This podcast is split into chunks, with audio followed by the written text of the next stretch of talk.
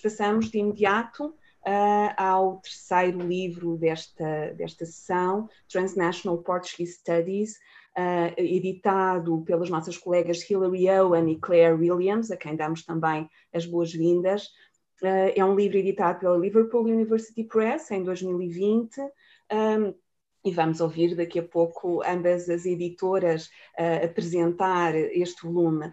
Uh, começo então por apresentar uh, as colegas. Hilary Owen Owen é professora emérita de Estudos Portugueses e Luso-Africanos na Universidade de Manchester e também é membro do Grupo de Investigação de Português da Universidade de Oxford. Uh, conhecerão provavelmente o seu trabalho uh, com e sobre escritoras uh, portuguesas e africanas lusófonas. Um, Hilary Owen publicou extensamente sobre teoria feminista, pós-colonialismo, cinema contemporâneo, e é justamente uh, sobre cinema, uh, cinema português dos séculos XX e XXI, que atualmente prepara uma monografia, uh, que esperamos também em breve.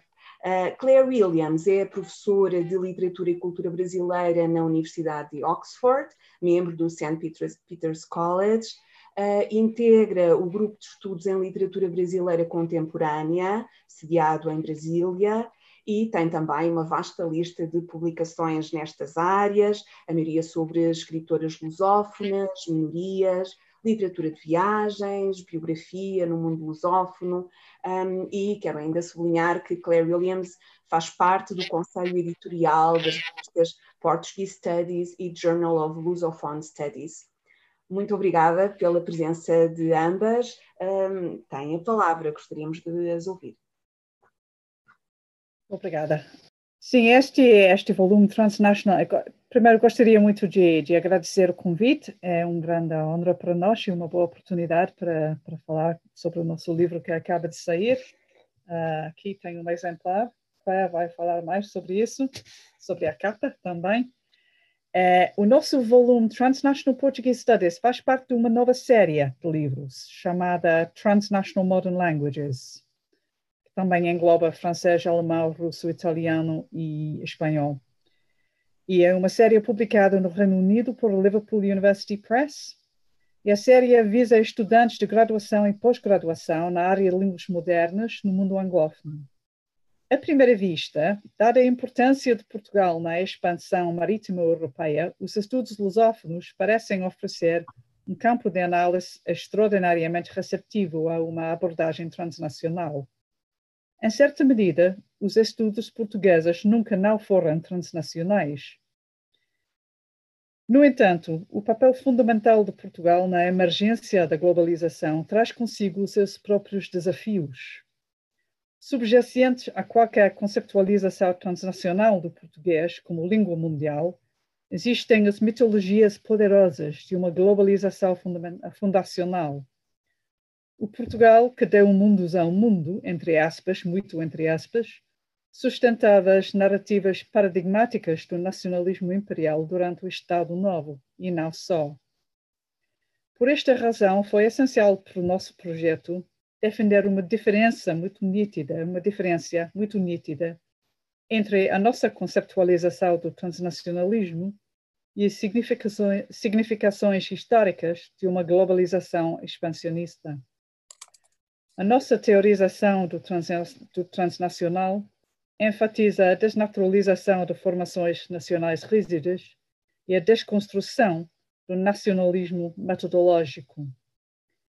Neste contexto, foi muito importante para nós desautorizar e descentrar a designação oficial de lusofonia, entre aspas.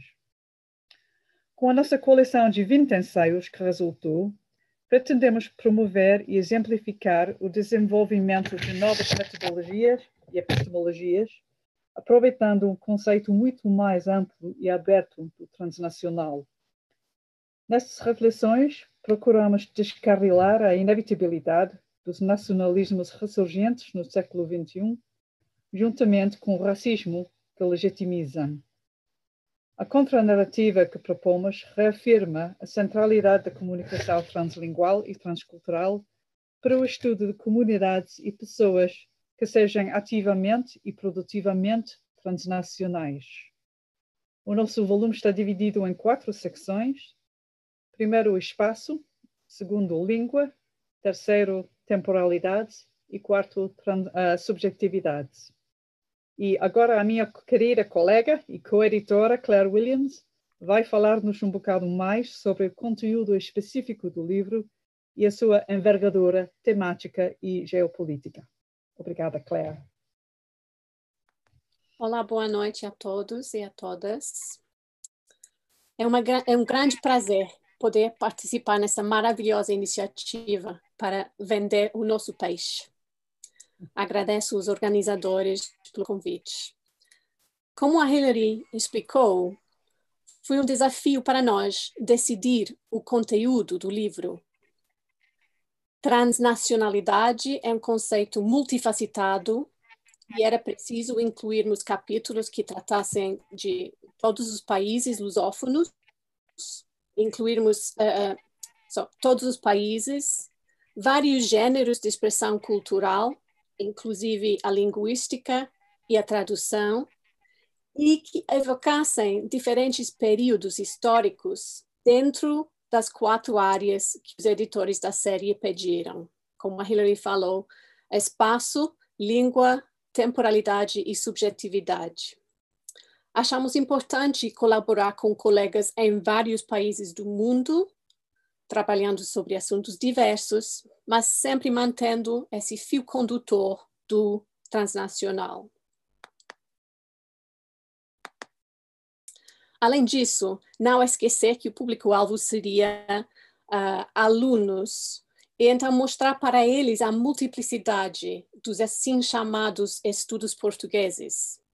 Depois de várias tentativas, chegamos à lista definitiva de 20 capítulos. E é um livro pesado, são quatro, quase 400 páginas, todas boas. Então, como verão no sumário, há tópicos tão diversos como piratas ingleses no Brasil no século XVI, a mistura musical de fado e goth que surgiu em Califórnia nos anos 2000, chamado fado core, a tradução de culturas na obra de Gilberto Freire, as personagens estrangeiros em Gil Vicente ou três canções emblemáticas da identidade luso-africana. E para a capa, como refletir a diversidade sem clichês nem imagens óbvias? Caravelas, mapas, carnaval, azulejos. Acabamos por escolher esta foto de uma rua em Macau, um espaço altamente multicultural, em que se veem palavras portuguesas ao lado de caracteres cantoneses. Portas e janelas que abrem sobre outros mundos. Estamos muito orgulhosas deste livro e tivemos imenso prazer em trabalhar com os colaboradores. Esperamos que revele aspectos do mundo luso-falante e que incentive mais estudos portugueses. Obrigada. Muito obrigada, Claire, e obrigada, Hilary. Não sei se vamos ter eh, a oportunidade ainda de ver a capa do livro, mas estamos muito curiosas e muito agradecidas. Ah, ótimo e muito agradecidas também precisamente por isto, não é? Por fugirem uh, ao, ao, clichê e não nos apresentarem um, um, livro com, com azulejos ou, um, ou elétricos. Um, eu tenho uma, uma, uma, questão que parcialmente a, a vossa apresentação já foi respondendo, mas que, que, que gostaria de, uh, de, de, esclarecer um pouco mais. Uh, de, facto, é uma obra quase monumental, eu diria, não é? Muito multifacetada, muito caleidoscópica, não é? Podemos dizer que temos aqui uma, uma apresentação caleidoscópica da, da produção cultural em, em língua portuguesa. A minha questão seria um, em relação ao transnacional. Entendo também com os exemplos que deram, uh, o momento do transnacional, seja através da tradução, seja através da influência mútua. Um, tiveram dificuldades com alguns dos textos em encontrar este momento transnacional. Uh, tiveram que recusar alguns textos por dizer este, isto seria uma abordagem mais clássica dos estudos lusófonos, ou seja, seria como um, uh, um, uma, uh, um, um livro abrangente de, de, de produção cultural lusófona. Ou os autores responderam bem a este desafio de tratar o, o, transnacional em cada um dos seus, dos seus temas. Foi um desafio conseguir manter este fio transnacional e não cair de novo na lusofonia, e qual é a mais-valia também desta abordagem em comparação com a lusofonia? Ok, quer que eu dê a resposta? Um, foi, não foi assim tão difícil, porque todos, uh, todos os atores foram convidados. Então, escolhemos nós. Uh, então, por isso, fizemos um esforço enorme para, para escolher e para, para selecionar não só os autores, mas também os temas. Então, fomos bastante autoritárias, digamos. fomos impondo temas e temáticas que queríamos que a gente uh, escrever sobre isso, não, por isso não foi assim tão difícil estabelecer algum fio condutor e também foi mais fácil do que parece, porque a série toda, não só o nosso volume, mas a série inteira estabeleceu uma bibliografia de base. Íamos compartilhando bibliografias de base com textos teóricos sobre memória e transnacionalidade, por exemplo. É um tema que destaca bastante em uma secção, a secção sobre temporalidades falam muito sobre memória transnacional, então tem uma, um teor muito muito unificado e muito um, coerente. Então, por causa disso, e também havia havia encontros, todos os uh, editores iam se encontrando de vez em quando em Londres para discutirmos os temas centrais, de maneira que não fomos perdendo o fio, porque tínhamos essa oportunidade de falarmos entre nós e de de acrescentar ainda mais bibliografia e mais experiências e de falar de problemas também. E isto foi um, uma experiência ótima, não só falar entre nós, Claire e eu, mas também com os outros autores para a série, colegas em espanhol, que foi uma experiência, sobretudo, muito interessante falar com nossos colegas em espanhol, porque tínhamos, eles tinham o mesmo problema que nós, que é quando é que a Espanha não, não foi transnacional, sempre foi. E como é que abordamos isso de uma maneira original e inovativa? Uh, mas, mas, foi uma boa experiência ter essa oportunidade de falar com os outros autores e editores e compartilharmos uma bibliografia de base teórica em comum. Então, isto é que ajudou a não perder o fio e não, não tivemos que rejeitar ninguém, não. Ah, o único desafio era cortar, às vezes, é. porque as pessoas queriam incluir muitos exemplos, muitos livros, muitas canções, e tivemos que, que, que que estamos bastante duras em, em dizer que havia uma, um limite de palavras e era preciso um, cortar.